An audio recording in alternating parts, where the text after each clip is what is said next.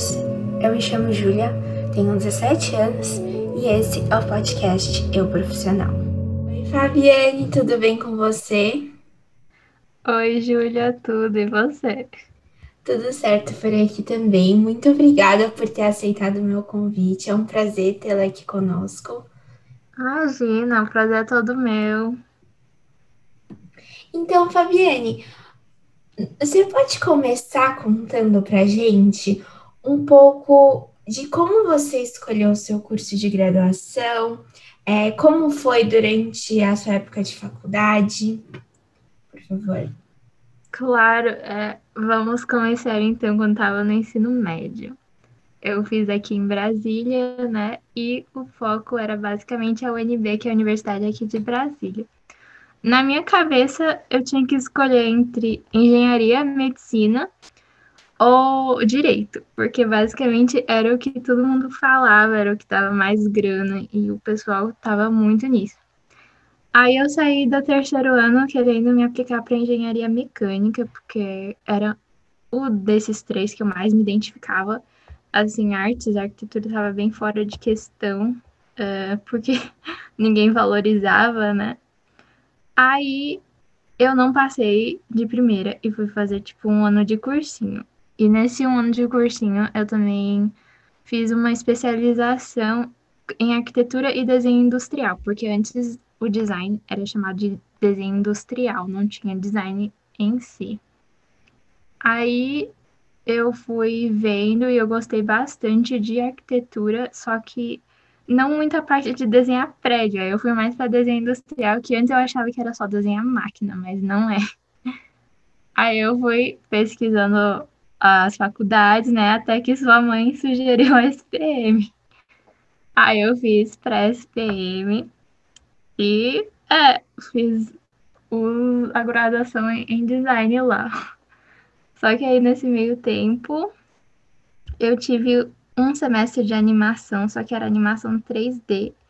E eu gostei muito, tipo, muito mesmo. Só que eu queria experimentar a animação 2D, que é desenhado na folha, no papel, sem um modelo 3D. E aí, agora eu tô na EBAC, fazendo animação 2D. É basicamente isso.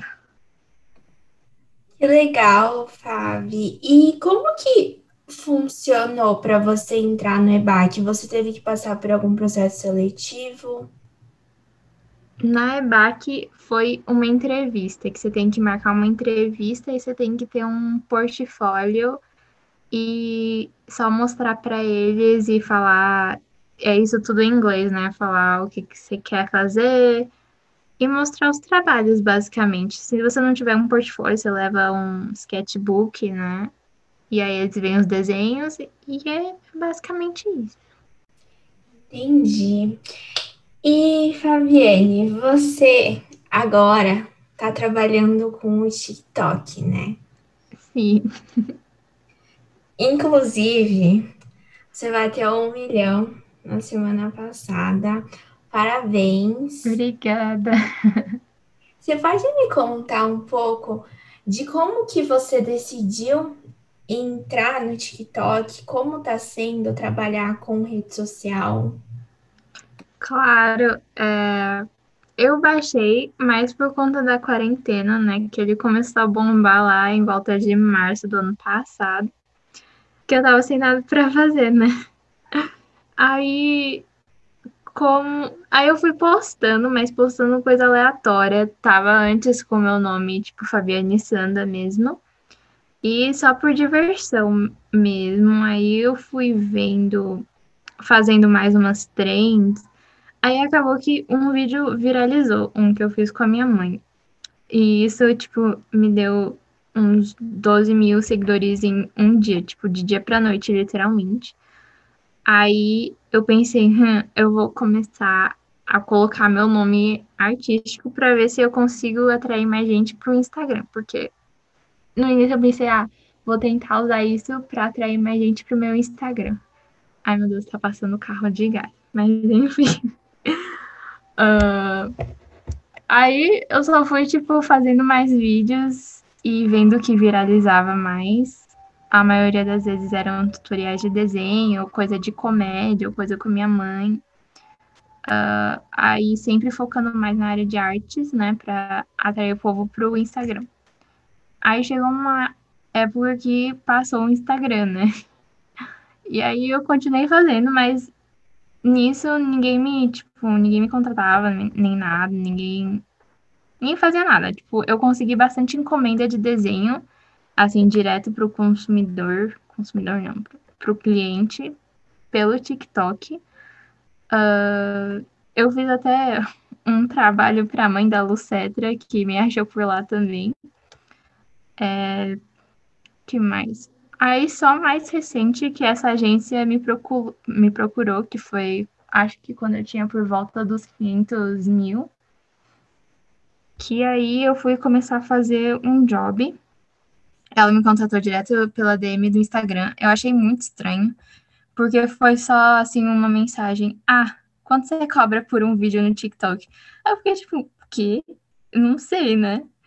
Porque até então eu já tinha recebido é, uns mimos da Converse, só para tipo, desenhar na Converse, mas o pagamento seria, tipo, o tênis.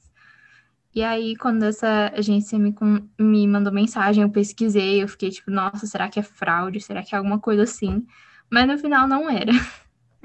então, eu fiz, e esse job era basicamente fazer um vídeo, qualquer vídeo, usando a música de fundo que eles queriam, que a empresa tinha contratado eles para fazer. Eu não sei se ficou muito claro isso, mas uma agência basicamente é tipo o um meio entre uma empresa e os influencers. Tipo, essa agência tem um grupo, um time de influencers que são agenciados por ele. E eles entram em contato com empresas que precisam de influencers e aí eles selecionam um pouco de influencers para trabalhar para o vídeo para uma campanha dessa empresa, por exemplo. É, tem uma coisa específica que você queira saber? um, além disso, você também criou uma lojinha, certo? Como que foi todo esse processo? Como que você começou a mexer com as ferramentas do site? É, como você fazia esse, esse link entre você e o cliente, essa parte também de marketing. Ah, legal. Um, eu participava de feiras, assim, desde o início, desde, desde que eu entrei, assim, até antes de eu entrar na faculdade de design eu participava de feiras e eventos vendendo desenho, vendendo fanart, adesivos e tal. Aí eu nunca parei. Um, eu já participei da, do Anime Friends, da CCXP Online que teve. E aí, uh, com a pandemia, né, não, não teve mais eventos, não teve mais feira física, e eu tive que meio que me adaptar para online. Hum, Acho que o que mais atraiu foi eu postando vídeo no TikTok com eu usando orelhinhas. Tipo, eu fiz orelhinhas para mim, para eu usar só no TikTok mesmo. E acabou que muita gente ficava me perguntando, tipo, ai, onde você comprou? Onde você comprou? Aí eu decidi vender junto com as coisas que eu já vendia nas feiras. Aí nisso eu tinha um, uma loja no Ilúria, né? Que é tipo para montar site, né? Montar lojinha e você paga mensalmente. Um, só que aí veio a Shopee que dá frete grátis, aí eu migrei para lá. Mas foi basicamente isso. Eu vi tipo uma necessidade do público com as orelhinhas e aí só foi. E aí eu também postei um vídeo da minha mãe fazendo os gatinhos de pelúcia que ela faz. Aí também bombou. Aí os gatinhos viraram um sucesso da loja também. Uh, mas foi basicamente por conta de propaganda no TikTok. E também, sei lá, fazendo vídeo de, de empacotamento, empacotando bonitinho também ajuda bastante a lojinha. Sim, esses vídeos são muito legais de assistir. e me conta uma coisa, quanto tempo por dia você passa é, mexendo com as coisas do TikTok, do Instagram? da lojinha?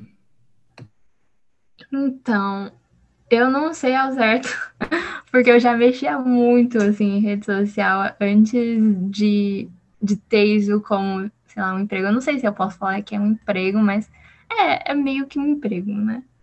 Mas eu já mexia bastante, tipo, antes quando eu, eu calculava as horas que eu ficava no celular, dava tipo umas 5 horas.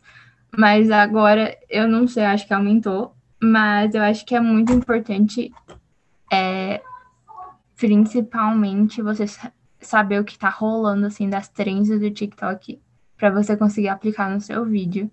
Então, além de você ter que ter um tempo para produzir, assim, conteúdo diariamente, é bom você mexer na rede social só, tipo, vendo os vídeos da For You para ver o que que tá bombando, que áudio você pode usar, né? E tem inspiração também. Mas se eu fosse pôr em hora, hum, eu acho que uma hora para lojinha e umas duas, três para TikTok, assim, só produzindo e postando. Entendi. E por fim, Fabiane, você poderia dar uma dica para aqueles que estão querendo ir para esse lado é, de trabalhar com redes sociais, ou então não tem é, certeza do que eles querem fazer, enfim. A dica, eu acho que não precisa se preocupar, tipo, tipo, ah, eu quero fazer isso, eu tenho que escolher agora e vai ser isso pro resto da minha vida. Tipo, acho que não precisa disso, porque, por exemplo, eu tô aqui com 24 anos, já passei por dois cursos e só agora eu tô entrando nessa área de influencer, né? Então, e eu também não sei se eu vou ficar aqui pro, pro resto da vida fazendo isso. Então, acho que é sempre importante você, você seguir sua paixão. Tipo, se você gosta de criar conteúdo, vai atrás disso. Cria sem medo e tal, vai postando. Uh, mas não, não tem a ideia na sua mente que é tipo algo fixo que você precisa, assim, pro resto da vida. Senão, e se der errado, é ruim. Tipo, não, eu tô experimentando, tipo, com coisas novas toda hora e, e não tem problema, assim. É. Muito bom essa é dica. E mais uma coisa que eu lembrei.